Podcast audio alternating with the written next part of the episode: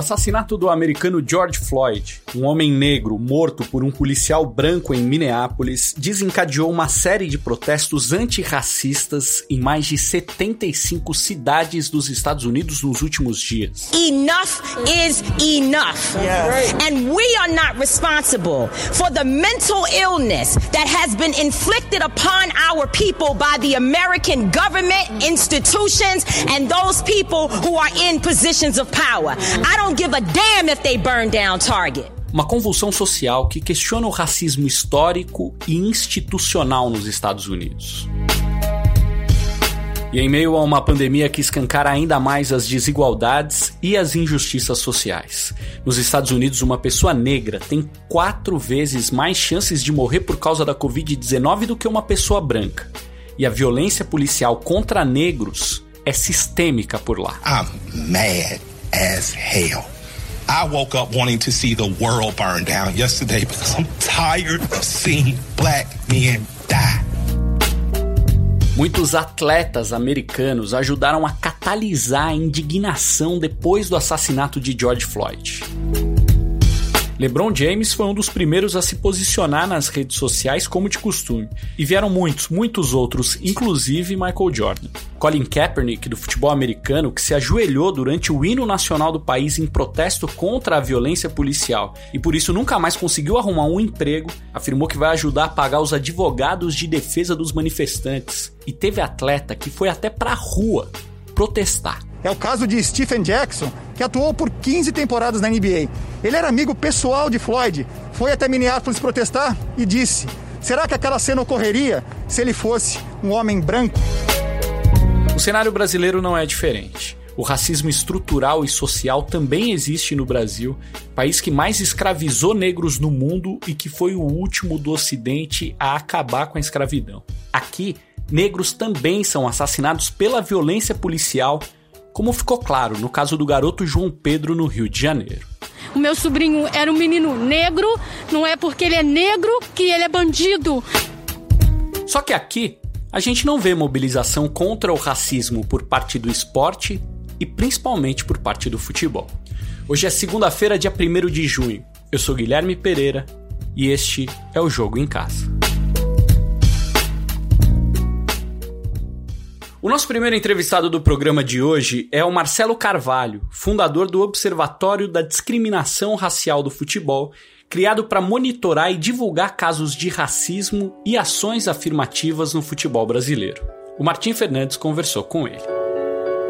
Marcelo, a gente viu esse caso nos Estados Unidos do George Floyd, esse assassinato brutal, absurdo, e a gente viu que uma grande parte é, que atletas americanos se posicionaram, que isso ajudou muito a aumentar a repercussão do caso, a fazer mais pessoas prestarem atenção no, no que está tá acontecendo. Qual é a importância que você acha que os atletas têm para chamar atenção para essa causa, para esse tipo de, de situação?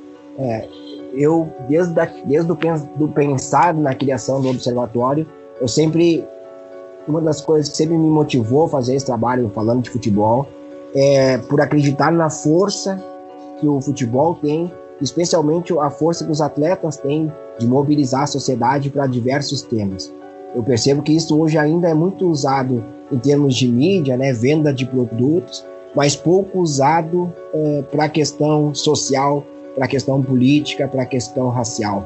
E eu acho que que eles têm uma força muito grande. Assim, né? Talvez eles não tenham conhecimento do tamanho da força deles cada vez que eles passam uma mensagem sobre racismo, sobre violência, sobre política. Eh, eu acho que eles ainda não perceberam o tamanho dessa força. Eles conseguem chegar em determinadas camadas da sociedade que os movimentos ou que os partidos né, não conseguem chegar. Você acha que existe, que é mais fácil se posicionar ou se dignar quando, quando uma situação como essa acontece longe do Brasil e quando acontece aqui perto, a gente sente falta de mais, mais atletas se posicionando, assim? Você entende isso? É, tem ou o mercado é tão cruel que também às vezes fecha portas para quem para quem ousa para quem tem coragem de se posicionar? Como é que você analisa isso? Eu acho que o primeiro ponto que deve ser analisado é o do mercado. O mercado, o futebol brasileiro, né? Ele, ele tem o silenciamento desses, dos atletas. A gente não vê ao longo da história uma, uma manifestação maior dos atletas. E, e quando eu falo que a gente não vê, parece que nunca ninguém fez. E é preciso pontuar que já foram feitas diversas manifestações, mas existe um silenciamento, tanto no apagar a história de quem já se manifestou, quanto no momento que essa pessoa se manifesta, de alguém vir dizer: olha, eu acho que isso não vai ser bom para a tua carreira, eu acho que você deveria se, se dedicar mais ao futebol, uh, ao, ao, campo de jogo e não ao que está acontecendo lá fora. Uma das coisas que eu, que eu tento quebrar, que a gente tenta quebrar através do observatório, é esse silenciamento que é imposto, né? E esse silenciamento é imposto pelo clube, pelos, pelos dirigentes, pelos os, os empresários e, e, por essa equipe nova que está se formando ao redor dos jogadores, que são a questão da, da, de, quem, de quem trabalha com a imagem desses atletas. Não vejo por parte desses que eu citei uma, um entendimento da importância de, de se manifestar politicamente, socialmente. Tá? Eu acho que primeiro esse silenciamento ele é imposto e segundo que tem essa outra questão de história, né? Quem já se manifestou, o que aconteceu com quem se manifestou. E aí um jogador que tem no futebol uma das poucas possibilidades de ascensão que sempre enxergou no futebol essa possibilidade, ele tem medo, ele vai ter medo de, de fechar uma porta, de perder um emprego, de não conseguir bons contratos. Eu acho que esse silenciamento imposto, ele é muito, ele silencia de todas as formas qualquer pessoa que tente falar sobre futebol, política e questões sociais. No peace! No justice! No peace! No racist! Police! No justice! No peace! A gente tentou falar com cinco jogadores de futebol que se manifestaram contra o racismo em algum momento, mas nenhum deles quis dar entrevista ou mandar um recado via áudio pra gente. Mesmo nas redes sociais, só no domingo à noite alguns atletas se manifestaram sobre tudo que vem acontecendo. O futebol no Brasil é uma plataforma enorme, capaz de alcançar camadas profundas da nossa sociedade. É que não deveria uh, chamar atenção, né? E ter uma repercussão grande, dois, dois treinadores negros estarem se enfrentando na área técnica. Essa é a entrevista do técnico Roger Machado no ano passado, depois de um jogo em que os técnicos das duas equipes eram negros, ele pelo Bahia e o Marcão pelo Fluminense. É, à medida, à medida que a gente tem que a gente tenha mais de 50% da população negra é, e a proporcionalidade que se representa não é igual, mas a culpa desse atraso depois de 388 anos de escravidão é do Estado. Passou pelo Brasil colônia, é, pelo Império e só mascarou no Brasil República. Esse é um exemplo do alcance do futebol o Roger se posicionou e chamou a atenção do país. A entrevista foi abordada em programas de TV, na internet, em reportagens, debate. Chegou até as pessoas. O debate sobre o racismo chegou até as pessoas e virou tema principal. E essa é uma forma de combater o racismo. E onde foi que tudo começou? No futebol, através da entrevista de um técnico. Só que infelizmente isso ainda é muito pouco. Se até pra sonhar tem trave. A felicidade do branco é plena. A felicidade do preto é quase. E aí vale fazer a pergunta: qual seria o alcance ou até mesmo a consequência se jogadores do alto escalão do futebol brasileiro tivessem se manifestado em relação ao assassinato do garoto João Pedro, morto por uma bala de fuzil disparada por uma ação da polícia numa favela do Rio de Janeiro. Qual reflexão esses jogadores seriam capazes de propor para a sociedade brasileira, ainda mais nesse momento em que a desigualdade social cresce no Brasil por causa da pandemia e principalmente pela falta de políticas públicas que priorizem os mais vulneráveis.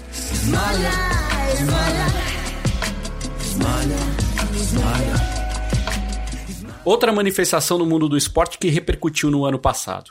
O narrador Júlio Oliveira falando sobre a falta de negros nas redações de jornalismo no Brasil. Então a gente não tem um mar branco nessa e muitas outras redações, porque os negros não conseguem evoluir, não conseguem é, trilhar esse caminho. Né? Nós não vamos ter um chefe negro porque a gente não tem jornalistas negros amanhã. Para eu gostaria de sentar e discutir né, a minha função, os meus problemas com um chefe negro. E o nosso papel como imprensa também é fundamental no combate contra o racismo, no esporte e em toda a sociedade por consequência. Vamos voltar com a entrevista do Marcelo Carvalho, do Observatório da Discriminação Racial no Futebol. Marcelo, o que você acha da cobertura que a imprensa brasileira faz sobre esses casos? O papel da mídia nesse caso? A gente falha nessa, nessas discussões? Qual que é a sua avaliação sobre isso? Aí chegamos num ponto muito importante, porque eu vejo uh, quando a gente fala ou quando o debate nas redes sociais é da a falta de manifestação de, de jogadores, de atletas brasileiros, parece que ninguém nunca se manifestou. E aí a gente vai se a gente puxar ao longo da história, a gente tem várias, diversas manifestações. E aí o silenciamento também ocorre por parte da mídia, porque ela não, ela não relembra quem se manifestou e não dá espaço para quem está se manifestando. Eu, eu percebi ao longo da, das últimas semanas, logo que teve a morte do menino João Pedro, alguns atletas foram para as redes sociais e se manifestaram. Mas eu não vi, por exemplo, a grande mídia pegar a manifestação desse atleta na rede social e transformar ela numa notícia ou na, em valorizar aquilo, aquilo. Pelo contrário, eu sempre vejo a mídia valorizar mais jogador folclore, folclórico quando ele dá uma, uma, uma declaração que beira aquela coisa da, da piada, então aquela, aquilo vai, vai reverberar muito mais na mídia. E quando é uma, uma questão polêmica, que também não tem uma mensagem. Então eu acho que, que a imprensa né, tem uma, um grande, é uma grande culpada nesse processo e ela tem um, uma grande participação nesse processo. Eu acho que a partir do momento que ela começar a valorizar os atletas que falam, identificar quem fala e, com, e dialogar mais com esses atletas, eu tenho certeza que a, esse atleta vai falar mais e ele vai estimular com que outros atletas também se, se manifestem. Eu acho que existe uma grande quantidade de jogadores que estão engasgados. Apenas a gente não consegue dar para esses jogadores uh, espaço ou uma rede de proteção para que eles se manifestem e não sejam hostilizados. O que você acha que as entidades esportivas deveriam fazer e que não fazem, se recusam a fazer para encarar esse problema de frente. Eu acredito que a punição não seja o único instrumento. Não adianta, por exemplo, na morte agora nos Estados Unidos, foram afastados ou demitidos os quatro policiais negros. Mas isso não adianta, porque se a corporação tem um pensamento racista e atitudes racistas, eu afastei quatro, mas eu continuo com a, o, o espírito da corporação racista. Porque em punição eu sempre vou puxar aquele que cometeu, o torcedor, aquele racista, eu identifico ele e puno ele. E aí parece que a instituição não é racista. Parece que a instituição, uh, o racismo, ele está ali por conta de uma pessoa.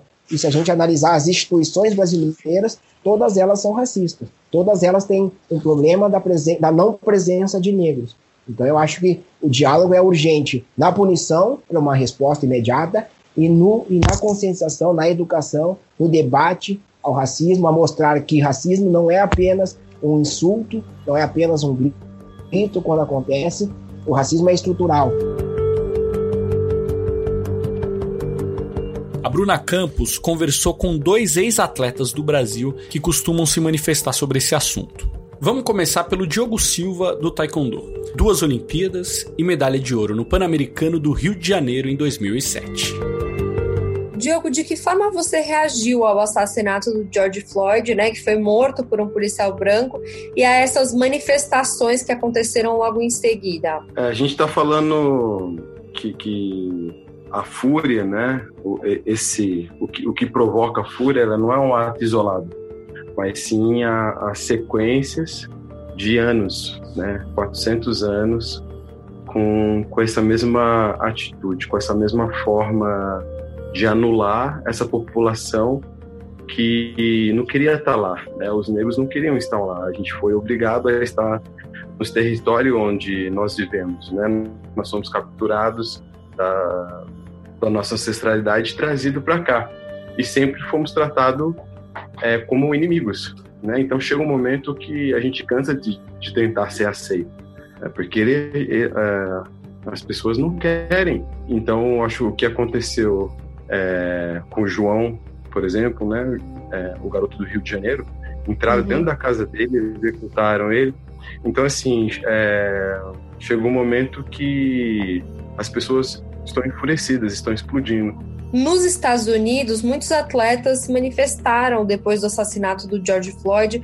Aqui no Brasil, a gente não viu a mesma coisa acontecer quando o João Pedro foi assassinado. Por que essa diferença? É, acho que o, o que uma coisa que o americano tem, que o brasileiro ainda precisa alcançar, é uma plataforma educacional no qual a própria população negra é, educa a sua população negra, não deixa que a escola ou os padrões coloniais é, direcionam a educação desse grupo que, que sofre muito, é como os indígenas no Brasil. Eles há anos estão sendo desenvolvidos e organizados politicamente em outras ações para que eles pudessem se defender para continuar estando vivo. É, os Estados Unidos faz isso há mais tempo. Então parece que eles fazem mais do que o brasileiro o resto do mundo. Não, é que eles são mais organizados há mais tempo. Eles, têm, eles tiveram acesso à educação é, é, há mais tempo do que nós brasileiros. É, mas existem sim inúmeros movimentos aqui no Brasil, mas é que eles ainda não são violentos ou agressivos ao ponto de incendiar uma delegacia. Mas é, da forma que o Brasil está, possivelmente isso acabe acontecendo, porque as pessoas vão ficando enfurecidas. Então, é, são, são os nossos filhos, né? São as nossas crianças. Então, há um extermínio direcionado a esse grupo. E vai chegar um momento que as pessoas vão entrar em fúria aqui no Brasil também. Alvo, a gente nasceu alvo. E já era. Calma. João Pedro foi ontem, mano. Esse menor foi antes. Nós não sabemos que é calma. Eles são genocidas. Eles, eles são... entram a matando, eles entram matando Eles são genocidas nós somos alvo do Estado, mano. Não, Sempre foi assim. Nós é preto, mano. Nós é preto, mano. Você acha que os atletas têm medo de falar sobre esse assunto? O atleta negro, é, ele tem muito medo de questionar e de criticar, porque ele está numa ponta que possivelmente será a primeira a ser cortada dentro de uma é, é, de uma equipe, né? Porque há esse silenciamento dentro do, do mundo esportivo.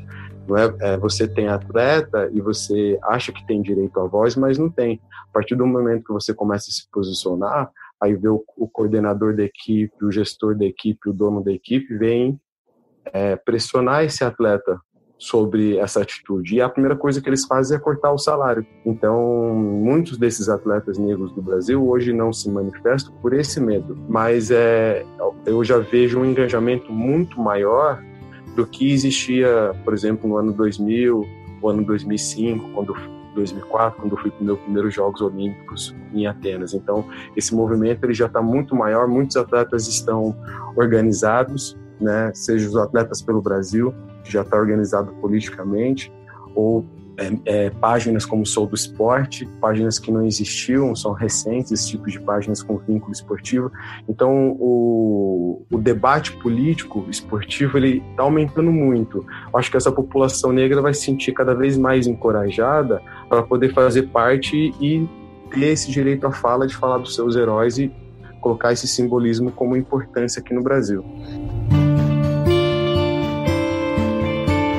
Agora a gente vai falar com a ex-ginasta Daiane dos Santos, campeã mundial em 2003, dona de cinco medalhas em Jogos Pan-Americanos e de 14 medalhas em etapas da Copa do Mundo de Ginástica. Bom, na minha opinião, a questão não é os atletas negros se posicionarem, né, contra o racismo. As pessoas, elas estão se posicionando, mas será que elas estão sendo escutadas? Será que todas as pessoas, pretas, brancas, pardas, estão ouvindo o que a gente está querendo dizer? o que vem acontecendo? Será que as pessoas têm se importado com o que vem acontecendo? Eu acho que é essa pergunta que deveria ser feita. E não se a gente está se posicionando ou não. E não é uma questão dos atletas, é uma questão da sociedade, é uma questão de todas as pessoas, né? Se posicionarem e lutarem contra todo tipo e toda forma de preconceito, seja ela racial, de gênero, financeiro. Claro que é importante a gente declarar e mostrar como a gente tem feito para amenizar situações como essas, que para situações como essa, como aconteceu com George, que é mais uma das inúmeras situações que tem acontecido, não venham a acontecer, não venham a ficar impune, uh, que a gente possa mostrar. E quando eu digo a gente, eu não digo só nós pretos, eu digo todos nós, seres humanos que nos importamos com a humanidade, que nunca mais uma filha tem que chorar por a perda de um pai, que nunca mais uma mãe tenha que chorar a perda de um filho, que eu não precise ter mais medo pela vida do meu sobrinho, das, dos meus filhos, que a gente possa realmente viver numa sociedade livre. Isso é importante, que as pessoas escutem, que elas reflitam e que elas ajudem a lutar. Todas as pessoas, independente da cor da pele. Será que as pessoas estão compreendendo que uh, não é brincadeira, não é bobagem, não é uma lamentação por vitimismo, mas sim uma realidade o que tem acontecido, né? Você ser preto, uh, em alguns momentos, o que a sociedade te mostra é que a cor da tua pele define se você é bom ou ruim, se você vai ter sucesso ou não, se você pode estar em um esporte ou não, estar em determinado local ou não. Daiane dos Santos, 20 anos, é quem faz das acrobacias e de uma contagiante coreografia a combinação de ouro. Mas a primeira medalha de ouro do Brasil na história dos 100 anos de campeonatos mundiais. O problema não é a cor escura da nossa pele, mas sim uh, o que a sociedade tem pensado sobre essa cor escura, o que a sociedade tem imposto e tem dito que essa cor escura representa, né? Representa dor, representa violência, representa fracasso. E isso não é verdade. Isso não é verdade. E a gente precisa que as pessoas entendam, que os nossos filhos entendam. Então esse trabalho ele é feito em casa, começa em casa e isso sai de dentro da gente para fora, aonde a gente repassa toda essa visão para outras pessoas que nós somos sim pessoas pretas e boas no que fazemos. Somos sim pessoas pretas e somos gentil, educada, com, res, com res, que temos ética, que temos grandes valores, que somos bons, muito bons. Daiane, eu queria falar que é muito legal ouvir e ver você se posicionando, aproveitando a sua visibilidade para ampliar essa luta, né? Olha, Bruna, eu tenho feito isso. Eu acredito que, como eu falei, esse trabalho ele é no dia a dia, né? Não adianta só a gente querer se posicionar quando a gente tem situações extremas, de extrema violência, de extrema crueldade, que nos fazem ficar enjoado, nos revoltam. A gente tem que lutar todo dia. Eu luto todo dia, sabe? Quando eu trabalho com crianças pretas, brancas, asiáticas, indígenas, para que porque eu acredito que essas crianças, uh, nenhuma criança nasce racista, né? Nenhuma pessoa nasceu racista. Ela foi transformada negativamente.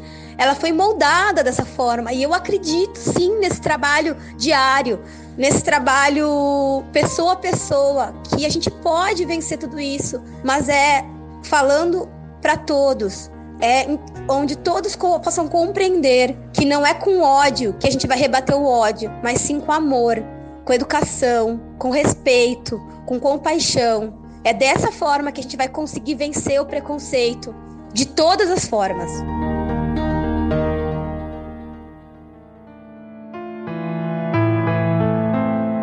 Que estes dois exemplos sirvam para que os atletas brasileiros não se calem. Não se calem.